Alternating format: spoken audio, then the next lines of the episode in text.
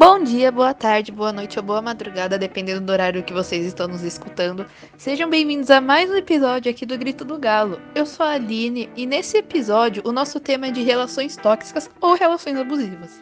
Bom, relações tóxicas são relações entre convivência de duas ou mais pessoas, podendo ser amigo, família, namorado, entre outros, e ela é tóxica quando ela não é uma relação saudável, ou seja, quando ela te desrespeita, quando ela não é uma relação gostosa, quando ela te faz mal, te machuca, te manipula e te abusa, né? Tanto psicologicamente quanto agressivamente. E assim varia de sintomas para sintomas, né? Hoje a Noemi trouxe para nós tópicos que nos mostram como reconhecer os sintomas de uma relação tóxica. O Grito do Galo, o podcast que grita ciência e liberdade de expressão. Oi, gente, eu sou a Noemi e a gente vai falar sobre alguns sinais que você pode usar para reconhecer se você está ou não em uma relação abusiva ou uma relação tóxica. Então, o primeiro sinal é a humilhação. E é quando a pessoa ela te humilha, ela faz piada sobre você quando vocês estão é, com os amigos ou na frente de outras pessoas, assim. E aí, pessoal, como vocês veem esse, essa questão da humilhação? Bom, como a Noemi disse, começa pela humilhação, né? O primeiro sinal aí de você, de que você tá tendo uma relação tóxica ou abusiva é humilhação. E eu vejo particularmente isso acontecer muito, muito, muito, muito. Começa até numa simples crítica e vai piorando, piorando, piorando cada vez mais. É, seja no, no, no fazer, no, no, que fala, no, de como a pessoa é. Então, já vi muitos casos de, de humilhação e. Nossa, é horrível. Eu sei porque eu já passei por isso também. Então, é horrível e eu não desejo isso pra ninguém. A humilhação, assim, na frente dos outros, né? Causa um constrangimento, assim. Da pessoa falar alguma coisa sobre o que você faz ou sobre seu corpo, até às vezes é, é ruim. Como que vocês acham que fica a identidade, né? Com a humilhação, né? Como que fica a autoestima, por exemplo, da pessoa? Bom, olá pessoal, respondendo a pergunta do Renan. É, bom, a pessoa ela fica num estado de que ela não, ela não se sente o suficiente, ela fica detonada, né? Ela fica machucada psicologicamente, né? Então, eu acho que não, não é algo muito bom, digamos assim, né? Porque a pessoa, ela, ela, ela não, não tem vontade de fazer mais nada, né? Ela fala, nossa, é, eu sou assim, eu sou assim para ele, então eu não, não vou fazer isso. Bom, eu acho que é isso. O segundo sinal que a gente vai falar é sobre domínio. Então, você sente que é, precisa pedir permissão para sair, às vezes só com as amigas, ou para ou até tipo pedir permissão para usar uma roupa ou uma maquiagem. Falem um pouco sobre sobre essa questão assim do domínio mesmo de ter que pedir permissão para fazer as coisas. Eu acho que numa relação tem que ter conversa, né? Tem que ter diálogo. Então, assim, se você quer sair com suas amigas ou ele quer sair com seus amigos, tudo é questão de conversa, né? E não de proibir. E tem que ter a confiança, né? De tipo, ah, eu vou sair com os meus amigos. Ah, tudo bem, beleza, pode sair, depois a gente se vê. Eu penso assim, eu acho que é tudo questão de conversa e de, e de confiança, porque tem muita. Tem, tem muitas pessoas que pensam que ah, ela vai me sair e vai trair. Ou ah, ela vai me sair e vai trocar pelo amigo. E não é assim, gente. Tem que ter liberdade, né? Acho que o namoro não é só se privar os dois, né? Tem que ter aquela coisa de sair com os amigos, se divertir. Bom, concordando com o que as meninas acabaram de falar em questão de, de domínio, né? Eu acho que realmente, é, quando você namora com uma pessoa, ela tem que entender que não é que você não vai mudar o seu gosto ou a sua maneira de, de agir, de você sair com seus amigos, uma maneira sua de se vestir por conta dela, entendeu? Eu acho que quando a gente namora uma pessoa, ela, ela digamos, ela ama a pessoa pelo que ela é. Então, é, foi o que as meninas comentaram, né? É questão de diálogo. Eu, particularmente, né, não mudaria o meu, o meu estilo, a minha maneira pela uma pessoa. Se ela realmente, se ela não gosta da maneira que eu me visto, da maneira que eu ajo, da maneira que eu, quando eu saio com minhas amigas, do meu dia a dia, digamos assim, então ela realmente não me ama, né? É algo que, tipo, ou é admiração, porque eu acho que amor, é, quando você tem confiança na pessoa, não importa o que ela faz ou o que ela deixa de fazer. Então eu acho que é bem o que as meninas falaram mesmo. É diálogo, totalmente diálogo, porque eu não gostaria de que ninguém falasse, ah, você não vai sair com tal pessoa porque não gosto dela. Se você não gosta dela, então tudo bem, você não gosta, mas eu gosto. Então, tipo, não tem. Eu, eu acho que essa questão de controle, ninguém é de ninguém. A gente ama as pessoas, a gente cuida, mas a gente tem que respeitar os gostos dela, né? Não só julgar ela pelo, pelo que ela faz ou deixa de fazer. O terceiro sinal de uma relação abusiva é o isolamento. Então a pessoa ela não quer que você tenha amigos, que você seja próximo da sua família. Ela te distancia de todo mundo, prefere que você fique em casa só com ela e que só converse com ela e que só, só ela pode ser próxima de você.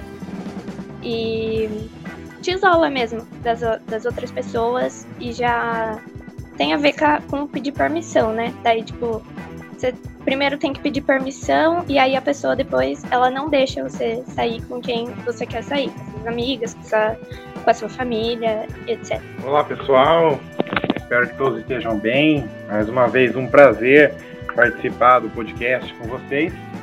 E essa questão de você prender uma pessoa dentro de casa porque você quer proteger ela, talvez receba o nome de cárcere, né? Cárcere privado. E que para mim deve ser um dos pontos mais extremos de uma relação tóxica ou abusiva, é, para ao ponto de chegar a te cortar sua relação social com o mundo, com seus amigos, com as pessoas, porque essa pessoa tem medo de te perder, né? Talvez o seu companheiro tenha algum precisando de alguma ajuda psicológica, né? Isso é muito perigoso. Esse isolamento também ele pode levar a, ele leva a ser mais difícil você sair da relação. Porque aí você não consegue conversar com as outras pessoas e falar o que está acontecendo, porque essa pessoa está sempre em cima, não querendo deixar e essas coisas. E aí fica mais difícil ainda. Já é difícil de sair de um relacionamento abusivo, e aí fica mais difícil ainda de sair. Bom, eu queria comentar um caso de uma pessoa conhecida minha que ela, ela não sabia que ela estava vivendo num relacionamento abusivo, né? Mas ela, a gente, nós tínhamos várias outras amigas, né? Várias pessoas ao nosso redor e que começamos a perceber que ela estava mudando, ela estava deixando de fazer coisas que ela realmente gostava. E o que mais chocou a gente é que ela era uma pessoa que adorava sair, que adorava conversar com todo mundo, que começou a vir com marcas de machucadas no corpo. Ela não saía, ela é, arrumava desculpa que ah, hoje não dá, hoje eu não posso. Então, eu acho que quando a gente tem uma pessoa que a gente conhece que tá, que tá sofrendo um relacionamento abusivo, o certo é a gente tentar ajudar, ela, tentar conversar, perguntar se tá tudo bem, se a pessoa quer ajuda, porque também eu acho que a gente não pode forçar ninguém falar, ah, você tem que denunciar. É o certo, mas eu, ao meu ver, eu também penso que muitas vezes a pessoa tem medo, ela, ela, não, ela não. Pode ser que ela esteja sendo ameaçada, então eu acho que a gente tem, para poder ajudar uma pessoa, a gente tem que conversar primeiro e ter o consentimento da pessoa, a vez de já querer denunciar, porque muitas vezes a gente achando que vai ajudar, muitas vezes pode piorar e acontecer de a pessoa, é, sei lá, ser ameaçada e acabar se machucando, né? A Jéssica falou algo muito importante também sobre reconhecer o relacionamento abusivo de amigos. Então esses sinais, eles também servem para você ajudar outras pessoas que estão passando por esse momento. Bom, o quarto é, sinal é a violência, não só a violência física, mas a violência verbal também. Então a pessoa ela te xinga, te, te inferioriza mesmo, que eu também que também é um sinal. Ou a violência mesmo, te bate, às vezes não necessariamente te bate assim, tipo te espanca, mas belisca, puxa cabelo, isso também é, é violência. Nessa questão da violência, por exemplo, como que vocês veem a ameaça, né? Que não é um ataque físico, né? Diretamente, mas a ameaça, como que vocês veem essa parte da violência pela ameaça? Então, Renan, isso acontece é, mais quando a mulher é a vítima e o homem é o, o agressor, né? E às vezes acontece por a mulher simplesmente fazer tudo que o homem manda e quando ele faz, ela faz alguma coisinha errada ou faz algo que ele não gosta, ele começa a ameaça, né? De, ah, eu vou te bater, se você não melhorar, eu vou te bater. Acontece muito isso, né? E eu tava lendo um site, né? Da CNN Brasil e no ano passado mais de 243 mil, é, mais de 40, 243 milhões de mulheres sofreram agressão agressões físicas pelo, pelos maridos, né? Então é assim, começa naquilo de a mulher faz tudo e uma vez que ela um pequeno detalhe que ela erra, pronto, vira motivo de, de espancar, de xingar, de torturar a mulher, né? muitos maridos também sofrem de, de alcoolismo, então eles chegam de bares, né, bebem muito, e quando chegam em casa, vê que a mulher tá quieta e não fez o que ele mandou, pronto, bate. Eu queria falar que agora na a Aline falou sobre o que ela leu lá, o dado que de quantas mulheres sofreram violência. E agora na pandemia, que a gente quando a gente entrou de quarentena, que ficou a maioria das pessoas ficaram em casa, o número de é, casos de violência doméstica eles subiram muito, né? Porque daí passa mais tempo em casa, e aí é, algumas ONGs e outras coisas, outros lugares assim começaram a ter algumas iniciativas online, tipo o Magazine Luiza, que fez dentro do site deles um lugar para denunciar a violência doméstica. Então, você entra no site como se fosse fazer uma compra, mas aí você consegue lá denunciar a violência doméstica que você, que você sofreu ou que outra pessoa sofreu, coisas assim. E aí, e, tipo, isso foi muito importante, porque pode ajudar muitas pessoas. É, olha, Renan, essa questão da violência, já que você até citou que a ameaça não é uma violência física diretamente, a gente pode muito bem conversar isso, é, citando um pouco do Pierre Bourdieu, quando ele vai falar da violência simbólica, é, do poder simbólico. Então, como a Aline ressaltou, lá, normalmente a maioria dos casos são de, é, o homem amando a mulher. Porque ele é homem, ele é mais forte, ele é o provedor da casa, entre aspas, então esse poder simbólico que ele adquire faz com que ele exerça essa violência simbólica sobre a mulher. Né? Ah, se você não usar, se você usar essa roupa aqui, a hora que chegar em casa a gente vai conversar. Ou se você sair, se você falar para fulano o que acontece em casa, a hora que a gente chegar a coisa fica feia, né? Então dá para a gente discutir muito, muitos pontos desse, desse contexto com, com o Bourdieu. O quinto sinal que a gente separou aqui é a possessividade. Acho que já até foi falado sobre é, a pessoa achar que é dona da outra, achar que ela manda em tudo e realmente mandar é, trocar de roupa para sair ou tirar a maquiagem para sair. Num mundo onde né, tudo se transforma em mercadoria, vamos falar assim, né? Onde pessoas se transformam em mercadoria, será que seria tão difícil também você ver, né, transformar o outro num objeto seu, né? É, o que, que vocês imaginam aí? Então, Renan, você mesmo disse de tornar a pessoa um objeto, né? Eu concordo também plenamente, porque eu acho que a partir do momento que o relacionamento começa a ter posse, a pessoa vira um objeto. Ela vira uma coisa, né? Eu já vi muitos casos em de família mesmo em que a mulher não pode fazer tal coisa no cabelo, a mulher não pode cortar o cabelo porque ela fica mais bonita de cabelo longo. Cabelo longo traz mais feminilidade para ela e nossa, quando eu, vi aquela situação, eu fiquei extremamente chocada, né? Porque onde já se viu uma mulher não poder cortar o cabelo, não poder ser vaidosa, né? Porque o marido simplesmente não, não quer que ela corte o cabelo, né? Então eu acho totalmente errado isso, não concordo. E sempre tenha pessoas para conversar, né? Porque a partir do momento em que o namoro se torna posse, ele não é namoro. Realmente. É, eu queria deixar um ponto também, é, já incluindo com a resposta da pergunta do Renan, é que muitas vezes também não acontece só com um namorado, marido, amigo, mas sim com os pais também, né? Tanto mãe, tanto quanto a mãe quanto o pai.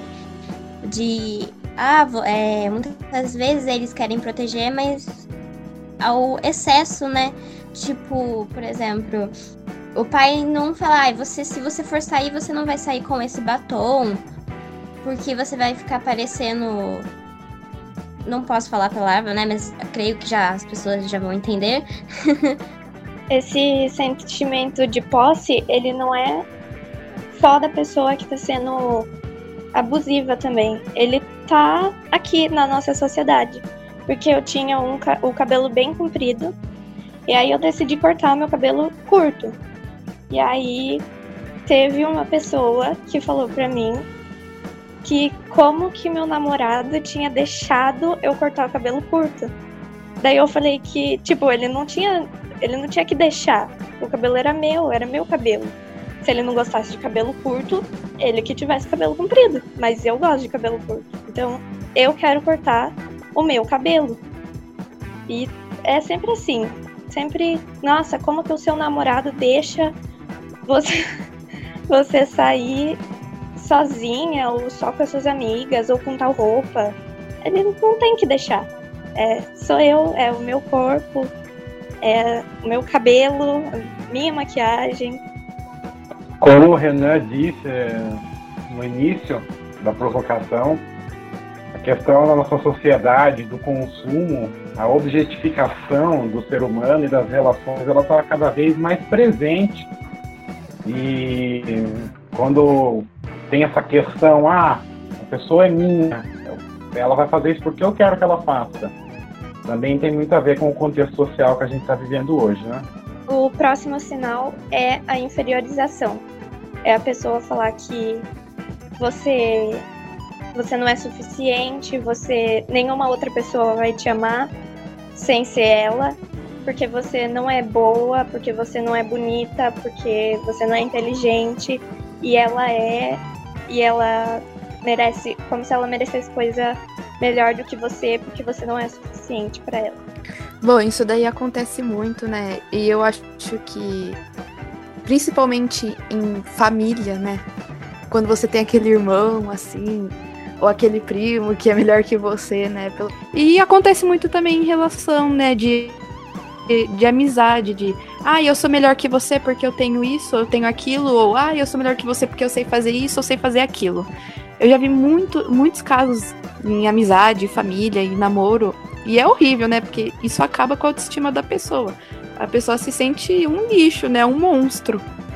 De nossa, se eu não conseguir fazer o que ela faz, ou se eu não tenho o que ela faz, eu não sou ninguém. O próximo sinal que a gente vai falar é sobre a intolerância. A pessoa ela erra, mas ela não, não aceita que ela, é, que ela errou. Então ela põe a culpa no outro.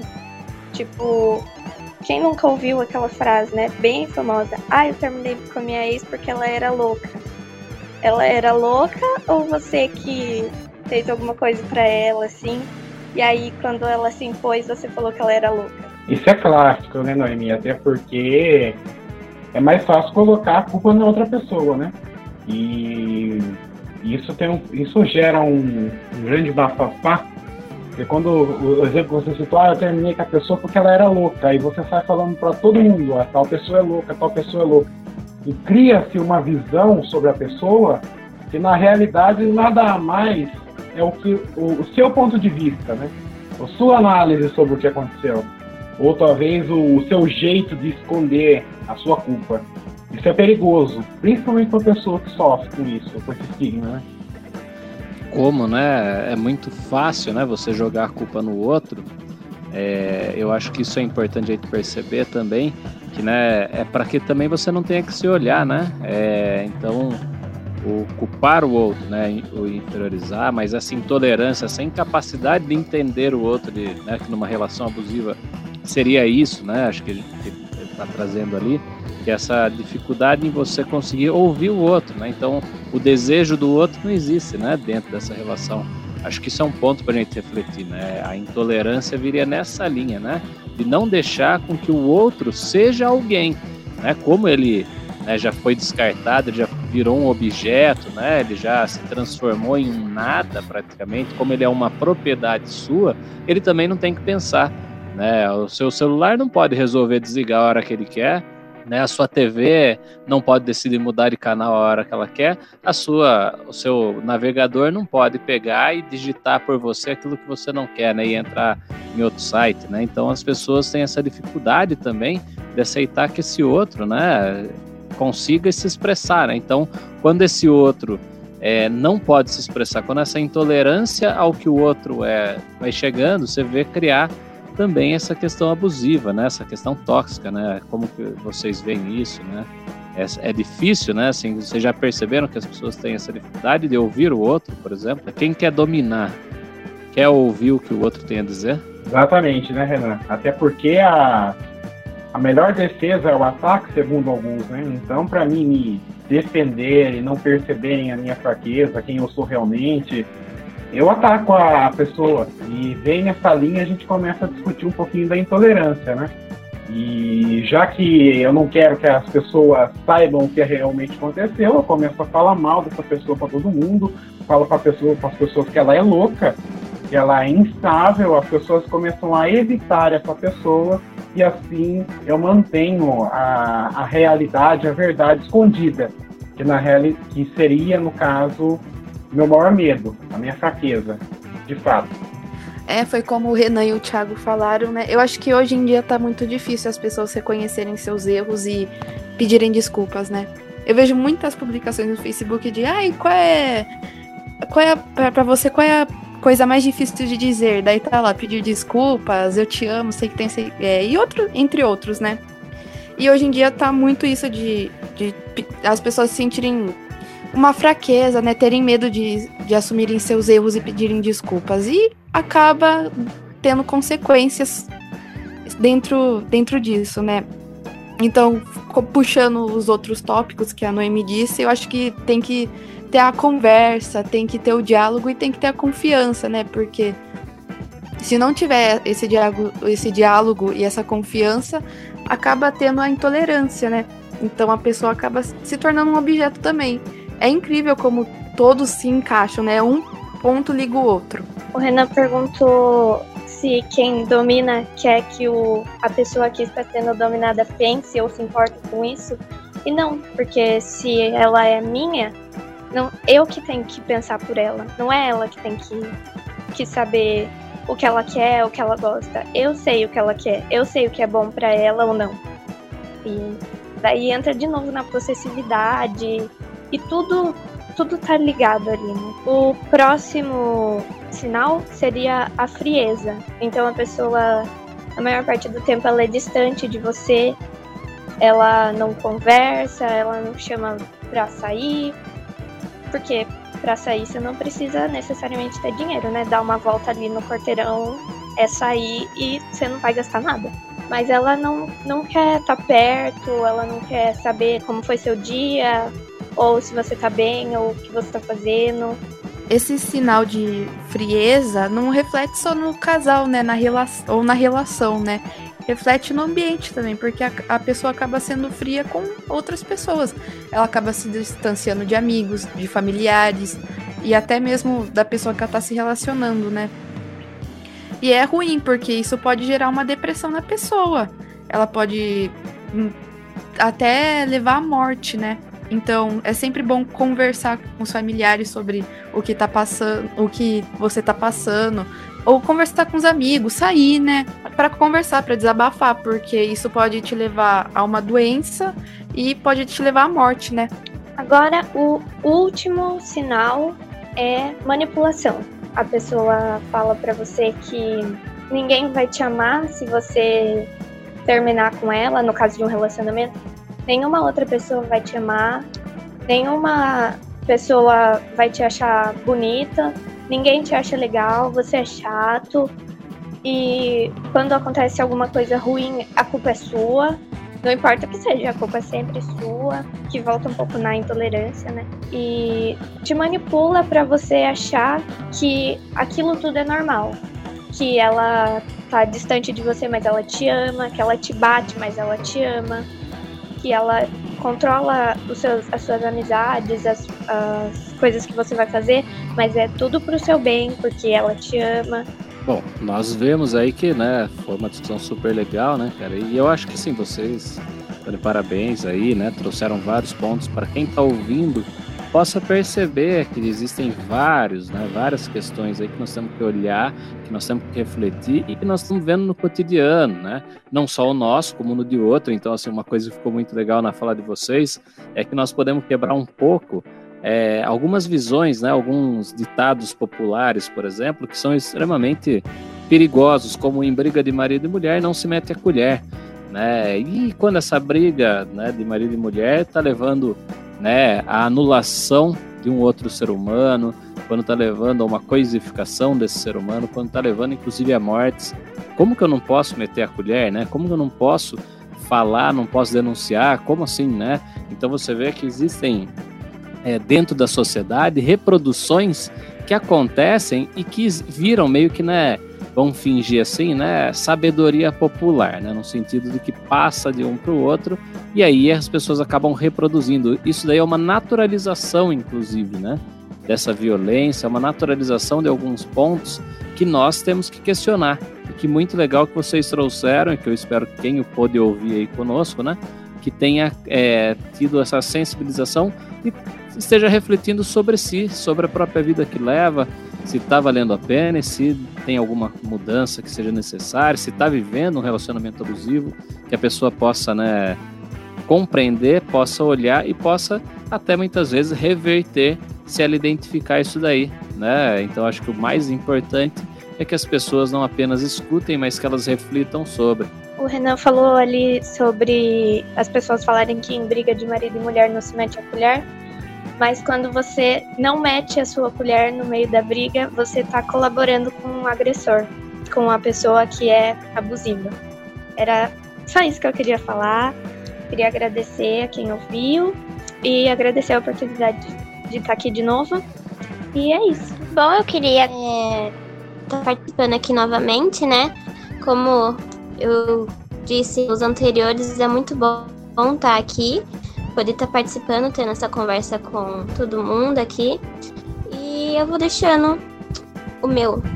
Até logo, pois espero estar no próximo novamente. E até mais, pessoal.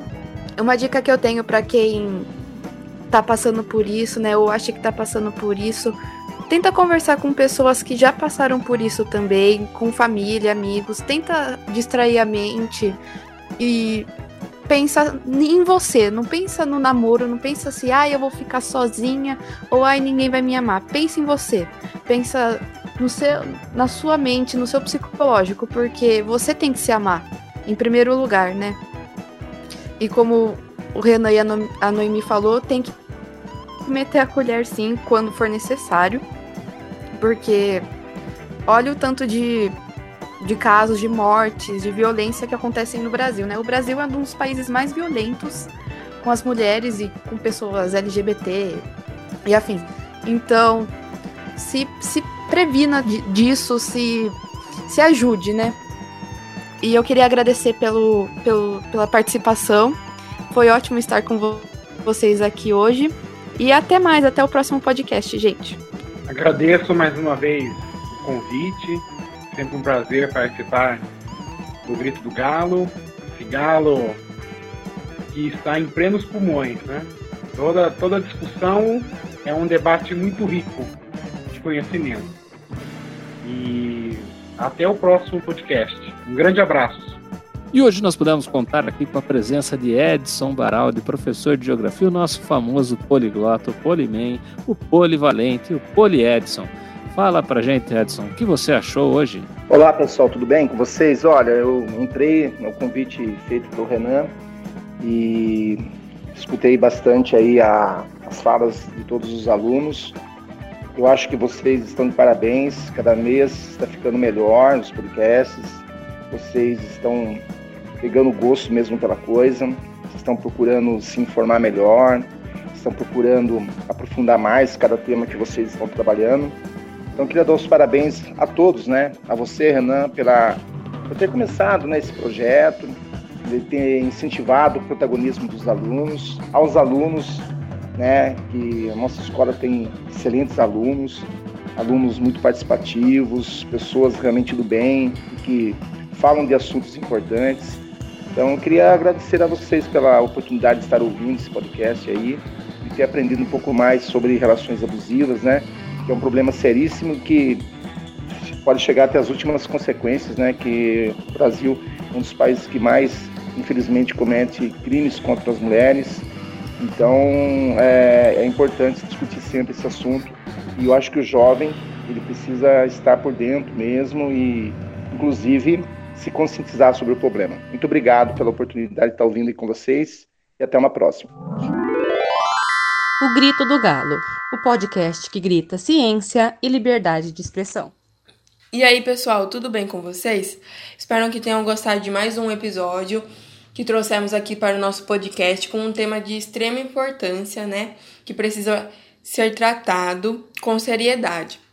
Eu sou a Tainá e gostaria de dizer para vocês que estão passando por momentos difíceis em suas relações, que elas estão se tornando abusivas ou então já estão em um ponto tão avançado que já está naquela, naquela nas, com as características de violência física e tudo mais.